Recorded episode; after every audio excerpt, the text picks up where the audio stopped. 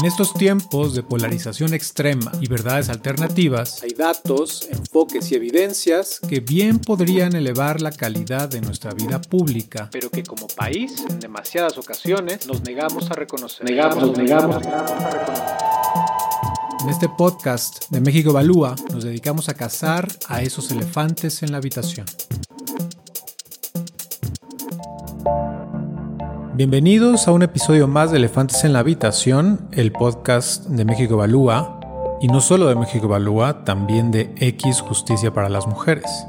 Las dos organizaciones somos aliadas en el colectivo Lo Justo es que sepas y en general en la causa por un acceso igualitario a la justicia. Hoy, viernes 29 de noviembre, se lleva a cabo el segundo día del Foro Internacional para una Justicia Abierta. En el episodio anterior de Elefantes, charlamos con dos magníficos representantes desde la trinchera de los poderes judiciales del movimiento de la justicia abierta, que más que un movimiento o una tendencia es una condición indispensable de la vida auténticamente democrática. Fueron la magistrada María Silva y el juez argentino Pablo Casas. Hoy charlaremos con tres representantes destacadas de la trinchera ciudadana, porque si la puerta de la justicia no se abre, pues habrá que empujarla con disciplina y constancia desde este lado. Miley Sepúlveda es directora general de Control a tu Gobierno, con 30 años de experiencia en la vinculación entre sociedad civil y gobierno. Y si ustedes están escuchando esto, es muy probable que ya la conozcan. Susana Saavedra, directora de la Fundación Construir de Bolivia, y Amelia Ojeda, coordinadora jurídica de la organización yucateca UNACE, que es la Unidad de Atención Psicológica, Sexológica y Educativa. Los dejo con Miley Sepúlveda.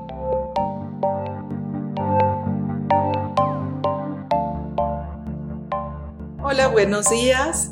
Estoy con Susana Saavedra de la Fundación Construir Bolivia y con Amelia, Amelia Ojeda de UNACE Yucatán. Es un gusto eh, estar con ustedes dos y me gustaría mucho poder empezar con Susana y preguntarle a Susana cómo en un país como Bolivia, que tiene una nueva constitución, la participación de la ciudadanía ha contribuido a em, promover el acceso a la justicia. ¿Cómo ha participado la ciudadanía y qué tan difícil ha sido para, para el sistema de justicia y el Poder Judicial aceptar esta participación de buen grado? Bueno, gracias eh, por, la, por, la, oportunidad de poder compartir nuestra experiencia. Eh, es importante mencionar que mi país, bueno, si bien tenemos una nueva constitución, mi país lleva 25 años reformando el sistema de justicia, de continuas reformas que nos han llevado a tener una gran legislación pero no se han podido acortar esas brechas entre la práctica eh, y, el, y, la, y la, ley, ¿no? Entonces, el momento en que ingresa la, la nueva constitución, creo que algo que jugó en contra fue que se interpretó como una refundación del país. Y lo propio aplicó para, para la justicia, ¿no? que se aplicó una, una transición, eh, una transición que ha afectado a, lo que es la carrera judicial, la carrera fiscal, y, y, bueno, y hasta ahora ha, ido perdiendo un proceso de, de, institucionalidad y de capacidades de respuesta. Entonces el, el equipo de construir eh, que, se, que, se, formó entre, entre un conjunto, digamos, de, de, personas que habíamos trabajado anteriormente monitoreando este proceso, eh, pues nos propusimos eh, reforzar la participación ciudadana para fortalecer el acceso a la justicia eh, de manera integral. Entonces creo que ha sido un proceso de aprendizaje muy interesante porque como tú bien dices, el Poder Judicial pues muchas veces eh, por los ciudadanos es interpretado como que desde una perspectiva de, de lejanía, de palacio de justicia, ¿no? De, de formalismo, digamos, ¿no? De la ciudadanía. Y para ellos, eh, eh, para, los, para los jueces, para los fiscales, es sentirse bajo el ojo público, ¿no? Los que están siempre juzgados, y, realmente hemos tratado de generar procesos que sean como un puente, ¿no? Y que une, que le permita, digamos, a la ciudadanía no solamente conocer las, las prácticas que, que nos deben llamar la atención y que hay que cambiar, sino también las buenas prácticas, ¿no? Porque creemos que, que tenemos que cuidar la confianza ciudadana, es un valor supremo y, y es interesante el trabajo que hacemos porque tratamos de, de, ser ese puente, ¿no? Que nosotros proveemos esta información y también eh, les hacemos ver a ellos que tienen que abrir sus puertas y que el, ojo de la ciudadanía no necesariamente va a ser malo, ¿no? Eh, va, a ser constructivo, va a ser coadivador y también va, a poder generar más cercanía, ¿no? Me parece muy interesante esta idea de que la ciudadanía puede fortalecer incluso la labor judicial cuando se da cuenta de buenas prácticas, así como vemos solamente cuando hay denuncias o cuando hay críticas al desempeño de magistrados y jueces, también puede haber, digamos, eh, una estrellita o un reconocimiento cuando hacen su labor bien. ¿No? Entonces creo que eso también fortalece eh, la credibilidad y la confianza en el Poder Judicial y en el sistema de justicia.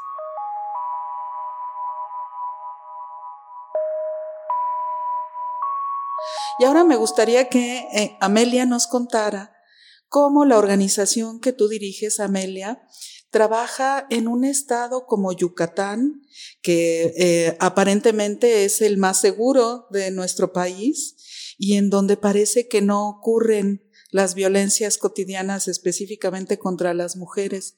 ¿Cómo ha sido para tu organización trabajar en el acceso a una justicia más abierta? Bueno, en Yucatán eh, sí es, se ve como el estado más seguro y eso también hace que las instancias o las instituciones gubernamentales pues sean como las más herméticas, ¿no? Precisamente para no evidenciar pues todos los fallos que, que se pueden tener. En UNACE, desde hace 20 años que trabajamos en Yucatán, empezamos a trabajar por los derechos de las mujeres, no con las mujeres en las comunidades, pero nos dimos cuenta que también había que trabajar con las instancias que deben responder a las exigencias de protección de los derechos. Y fue como nos empezamos a acercar al Poder Judicial y por fin, después de ocho años de estar insistiendo, pudimos lograr un, proyecto que mantuvimos tres años con el apoyo del Instituto para la Equidad de Género y como no era amenazante de cierta manera, era como capacitación, revisión de si estaban incorporando la perspectiva de género, pues tuvimos cierta entrada, ¿no? Ya después de que consideraron que, que ya tenían como la información suficiente, se cierra el proyecto y es hasta hace tres años que empezamos a trabajar en coordinación con X en el tema de este, revisión de sentencias, de transparencia, que iniciamos desde, otra, desde otro ángulo. Aquí era, bueno, vamos a evaluar qué hace el Poder Judicial, pero que ellos entiendan que esta evaluación es precisamente para hacerles una devolución y que se pueda mejorar el trabajo que realizan.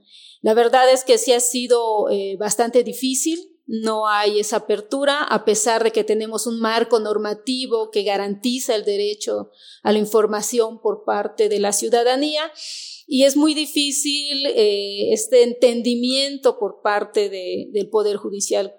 Hasta ahora consideran que el derecho a la información es que si nos acercamos, nos van a dar la información pero no es este, esta apertura desde el, propio Poder Judicial para poner a disposición de la ciudadanía la información de todo el trabajo que, que hacen.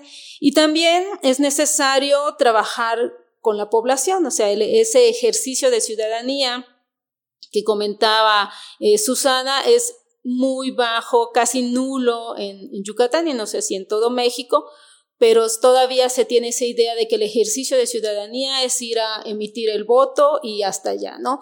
No es participar activamente en la construcción de políticas públicas del Poder Judicial, de pedir esa rendición de cuentas de saber qué es lo que está haciendo, de también poder hacer propuestas para la mejora de, la labor que realizan, porque pues es la labor más importante, la que va a garantizar el ejercicio de, de tus derechos. Y ahora con el nuevo sistema de justicia penal que ya aplica en todo México y en Yucatán desde el 2012 más o menos empezó a, a trabajarse y ya está instalado en todo el estado, pues hay muchas quejas de eh, las personas, de la ciudadanía, de que no hay esa justicia que, se esperaba, sin embargo, no se ha participado activamente para hacer un análisis de qué es lo que está pasando. Y sobre todo en el tema de la violencia en contra de las mujeres, donde los errores que se dan en los procesos y que puede ser que venga desde la integración de carpetas de, investigación, que es otro tema, o sea, la fiscalía, este ya no es poder judicial, sino es parte del, poder ejecutivo. Necesitamos saber qué pasa para poder proponer, para poder hacer un trabajo colaborativo y que la justicia, el acceso a la justicia, sobre todo por parte de las mujeres que viven violencia, pues sea efectiva, sea real y donde tengan todas estas etapas de las que hablamos, incluyendo la reparación integral del daño. Efectivamente, eh, la mayoría de los, de los poderes judiciales del mundo entienden su labor como una labor técnica que no puede ser, eh, digamos, vigilada o monitoreada por ciudadanos que no tienen ese conocimiento técnico tan especializado. Sin embargo, hay ya muchas experiencias en donde se puede demostrar que la ciudadanía de manera organizada puede con sus saberes y aprendiendo y de la mano de, de, otras, de otras organizaciones que tienen esos saberes técnicos, pueden eh, eh, vigilar, digamos, supervisar y estar atentos a lo que, al desempeño de los servidores públicos que trabajan en el Poder Judicial. Y con esto quiero regresar a la idea de que eh, la impartición de justicia es un servicio público y que en tanto servicio público, bueno, está sujeto a las mismas reglas que el resto de los servicios públicos que ofrece el Estado. Y en ese sentido, que el propio Poder Judicial pudiera capacitar, por ejemplo, ofrecer capacitación a la ciudadanía para que comprenda su labor, para que sepan cómo acceder a la justicia, que el propio Poder Judicial se bajara de su torre de marfil y bajara a tener contacto, digamos, con la población de a pie, podría ser una iniciativa muy interesante.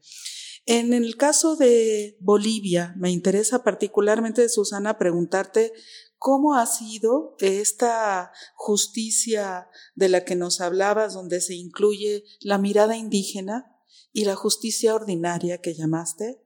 ¿Cómo, digamos, se logra eh, impartir justicia y cómo se logra que las personas accedan a la justicia en un Estado plurinacional como Bolivia?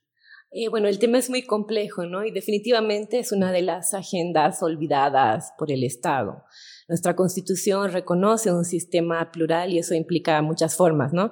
O sea, muchas interpretaciones, muchas miradas. Por un lado, implica que hay una coexistencia en, condiciones de igualdad de la justicia indígena, de los sistemas de justicia indígena y el sistema de justicia ordinario, ¿no?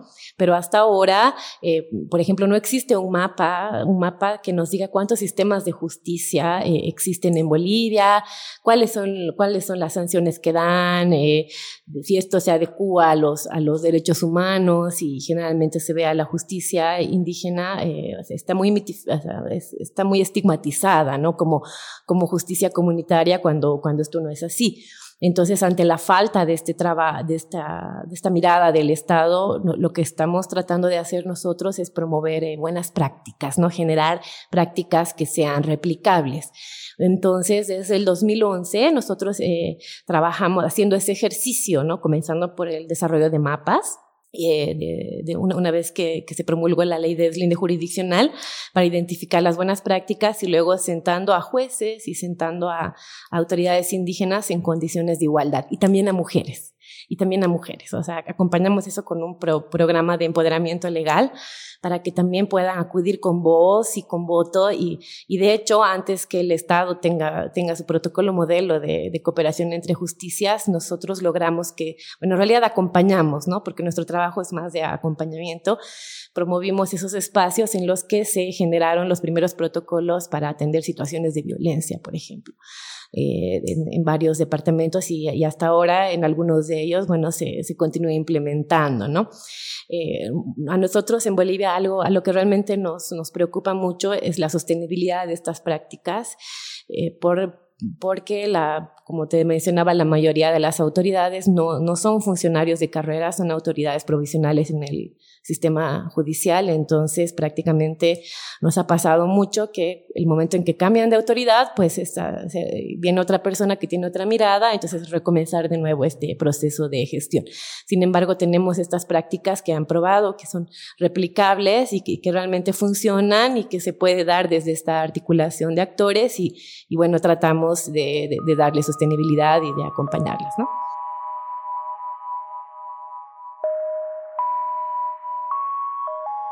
Fíjate qué interesante el papel que puede desarrollar, el importante papel que pueden desarrollar las organizaciones civiles para articular a todos estos actores que están involucrados en el acceso a la justicia. Me parece un ejemplo muy, muy relevante. Y en ese mismo sentido, Amelia, Yucatán es un estado que tiene un alto porcentaje de población indígena eh, de su estado y de otros estados cercanos, hasta donde entiendo. Si estoy mal, tú me corriges. Y me gustaría mucho eh, saber, ustedes como UNACE, ¿han enfrentado algunos desafíos y retos para promover el acceso a la justicia desde esta perspectiva pluricultural que tiene Yucatán? Bueno, sí, sí, los enfrentamos sobre todo porque eh, nosotras estamos en, Mérida y en Yucatán sucede lo mismo que en todo el país. No se centralizan las cosas pues en la capital, el municipio más grande y pues ante la falta de, recursos también para poder extender el, trabajo, sí nos enfrentamos a, esto, sobre todo en el tema de, la lengua, ¿no? En, en UNACE solo tenemos una persona que es eh, indígena maya y que habla y, entiende la, lengua, pero ella es psicóloga, aunque ha recibido eh, capacitación en el, como defensora de derechos humanos. Sin embargo, eh, desde UNACE y otras organizaciones en, el país hemos integrado la red por la ciudadanización de la justicia, donde, bueno, fue a iniciativa de X. X también tiene un trabajo en, en Yucatán, precisamente con promotoras mayas, promotoras de derechos humanos en algunos municipios. Y creo que esta es una oportunidad también de hacer mayor vinculación entre las diversas organizaciones de la sociedad civil, sobre todo aquellas que trabajamos eh, para ir eliminando la violencia en contra de las mujeres y que estas mujeres que vivan violencia tengan un acceso real a la justicia. Esta red por la ciudadanización de la justicia, ya tuvimos un acercamiento con el Poder Judicial en Yucatán, hasta ahorita no ha habido una respuesta favorable, lamentablemente, pero como primera actividad, pues estamos, se impulsó el primer concurso nacional de órdenes de, de protección, para visibilizar precisamente las buenas prácticas que hay en los poderes judiciales. No, no estamos diciendo que todas las personas que integran el Poder Judicial estén cerradas a esto, no tengan los suficientes conocimientos sobre la perspectiva de género, el enfoque de derechos humanos, la pluriculturalidad, pero sí como que es necesario y una muy buena estrategia visibilizar quienes aplican todo esto como un incentivo para que los, las demás personas lo hagan y también para que los poderes judiciales vean a las organizaciones de la sociedad civil no como una amenaza y que vean la participación ciudadana no como el que los estén juzgando, ¿no? Porque es ponerse, o sea, si yo soy el juzgador, ¿por qué me vas a venir a, a juzgar, ¿no? Y en este eh, encuentro internacional de, de, justicia abierta, pues se va a hacer esta primera premiación. Eh, fue una es una magistrada de Querétaro la que obtiene el, premio y esperemos que esta también nos permita abrir la puerta para que otros poderes judiciales pues también empiecen a interactuar con la ciudadanía, con las organizaciones de la sociedad civil, que vamos caminando eh, por este tema, que vamos impulsando el, trabajo y que lo único que buscamos es que haya un, beneficio. Y que también ante las este, propuestas que les podamos hacer de trabajo conjunto, también empiecen a ver que es importante incorporar a las personas de eh, etnias en, el estado. Bueno, en el estado de Yucatán tenemos una sola, que es la, etnia maya, sin embargo, el 65% de la población se asume como, como maya, entonces sí se requiere que el Poder Judicial pues tenga otra actitud hacia las personas mayas y sobre todo las personas maya hablantes, no todas las que se asumen maya hablan perfectamente maya, pero sí nosotras lo que hemos detectado es que hay una falta de intérpretes y traductores en eh, los procesos judiciales y eso que es lo que origina pues la violación a derechos humanos de quienes participan en los procesos. Entonces, eh, digamos, em, esto que ustedes están haciendo de otorgar un premio, ¿no? Eh, lo que representa es el otorgamiento de incentivos para el buen desempeño, para esos héroes que tenemos dentro o heroínas dentro del Poder Judicial y que se atreven a juzgar de una manera más apegada a derechos humanos y que eso represente un incentivo para quienes quieran seguir por ese mismo camino. No solo mejora la relación entre la sociedad civil y el sistema de justicia, sino que al interior del sistema de justicia pues representa una medalla. Es un incentivo para esos héroes y heroínas que están dentro de los sistemas de justicia y que están comprometidos con hacer bien su trabajo, pero además con dar a conocer ese trabajo que hacen. Con, con, recuperar la idea del servicio como algo loable dentro del sistema de justicia y que tendría que ver también con un servicio civil de carrera y con un cambio en los criterios que se aplican para el desarrollo profesional de los jueces y juezas y magistrados y magistradas dentro del sistema de justicia.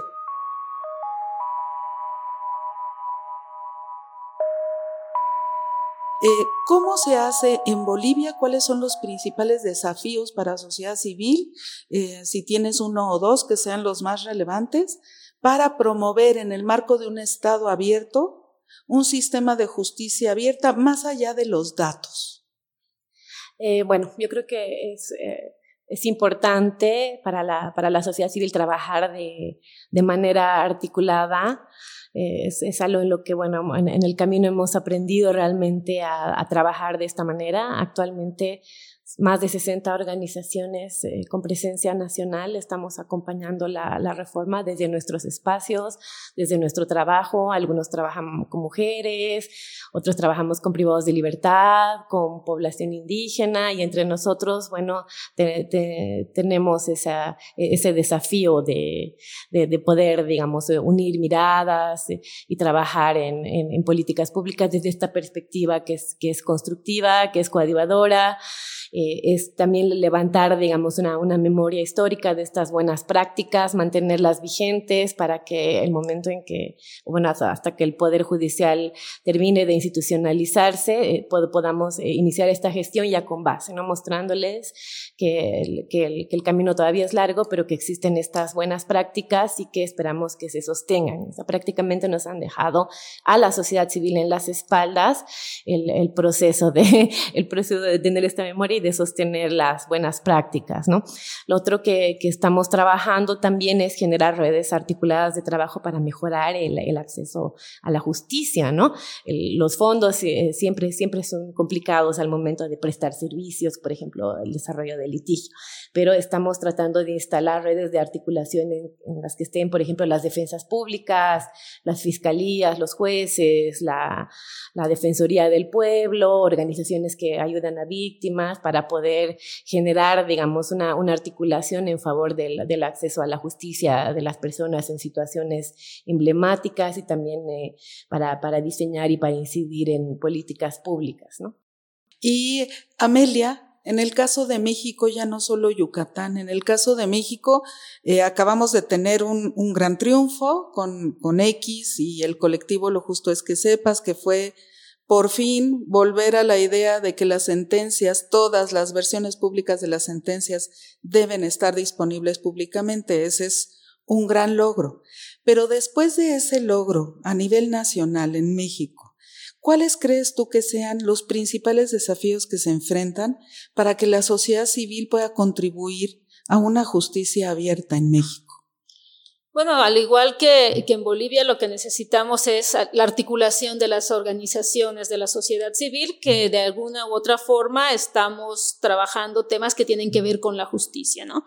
Y sobre todo que se entienda que esta articulación es para mejorar eh, y que va a ser en beneficio de, de todas las, las personas porque hay que dejar de lado esa idea de, bueno, yo no trabajo con instancias públicas porque no me interesa, porque son corruptas, porque no son transparentes, porque las veces que he acudido no he obtenido esa respuesta, sino que tenemos que ver en qué puntos coincidimos y cómo ir empujando esto, pues a nivel local, a nivel nacional, para que el Poder Judicial, los poderes judiciales vayan modificando y también vayan dejando de, tener esa idea de que las organizaciones son sus enemigos, sino cómo construimos para que todas las personas pues hagamos mejor nuestro trabajo, tengamos más fácil la labor y realmente beneficiemos a, las, a las, personas pues, a quienes buscamos beneficiar. Y por otro lado, yo creo que sí hay que hacer un trabajo para el ejercicio de ciudadanía. O sea, necesitamos trabajar con quienes estamos eh, aquí arriba, quienes estamos trabajando estos temas, pero también tenemos que trabajar con las personas beneficiarias para que ellas puedan estar exigiendo y también puedan proponer cosas porque al final ellas y ellos son los destinatarios de, esta labor y saben cómo va a impactar en, sus vidas o ya han tenido los efectos de, ese trabajo. Entonces necesitamos saber qué opinan, qué necesitan, cómo se puede mejorar para que esto, esta información llegue a quienes están en estas instancias que deben responder a estas necesidades. Entonces hay que hacer un trabajo por arriba, eh, los poderes judiciales, los poderes legislativos también. Y en el caso del Poder Ejecutivo, pues lo que está relacionado con las fiscalías, los institutos de la Defensoría, tanto federales como, como locales, eh, las, las este, comisiones de atención a víctimas que también están iniciando con esta labor, realmente es muy incipiente lo que están haciendo y hay muchas fallas. Y hay que buscar que la, la, sociedad civil se vincule con ellos, pero que también se vinculen entre sí estas distintas instancias, porque todo tiene que ver con justicia. No justicia es nada más el poder judicial, sino la justicia empieza desde mucho antes y no termina con una sentencia, sino que se extiende hasta ver que las víctimas hayan recibido esta reparación del daño que sufrieron. Pues muchísimas gracias, Amelia. Muchas gracias, Susana. Yo cerraría esta, esta grata reunión que hemos tenido hoy eh, con cuatro palabras. Creo que lo que ustedes han expresado es, para empezar, intercambio de saberes. Los ciudadanos y eh, quienes participan en otros actores sociales, digamos, los ciudadanos y otros actores sociales pueden intercambiar saberes equivalentes para mejorar el acceso a la justicia y contribuir a una sociedad mejor. Otra palabra que creo que es clave y que ustedes mencionaron es articulación. Articulación entre distintos actores para sumar no solo saberes, sino fuerzas y eh, el alcance. Y otra palabra muy importante es la interlocución, el que se pueda sentar la sociedad civil de distintos orígenes, la, ciudadanía de a pie, quienes tienen organizaciones civiles o el ámbito académico, que puedan sentarse a dialogar eh, como pares con los miembros del sistema de justicia y del Poder Judicial y que eso va a ser bueno para nuestras sociedades. Entonces les agradezco mucho y pues nos vemos próximamente. Y otra palabra clave aquí es generosidad. Gracias por estar aquí. Miley, Susana, Amelia. Eh, en verdad, eh, la charla fue muy provechosa. Y sin más, eh, les recomiendo revisar la página de México Evalúa, mexicoevalúa.org, de X Justicia, X, X Justicia para las Mujeres, X.org. Em, allí pueden encontrar, por ejemplo, un punto importante que mencionó Miley, que es todo lo relacionado con eh, la modificación constitucional que eh, obliga ya que todas las sentencias de los poderes judiciales sean públicas. Un tema interesantísimo. Muchas gracias por escucharnos.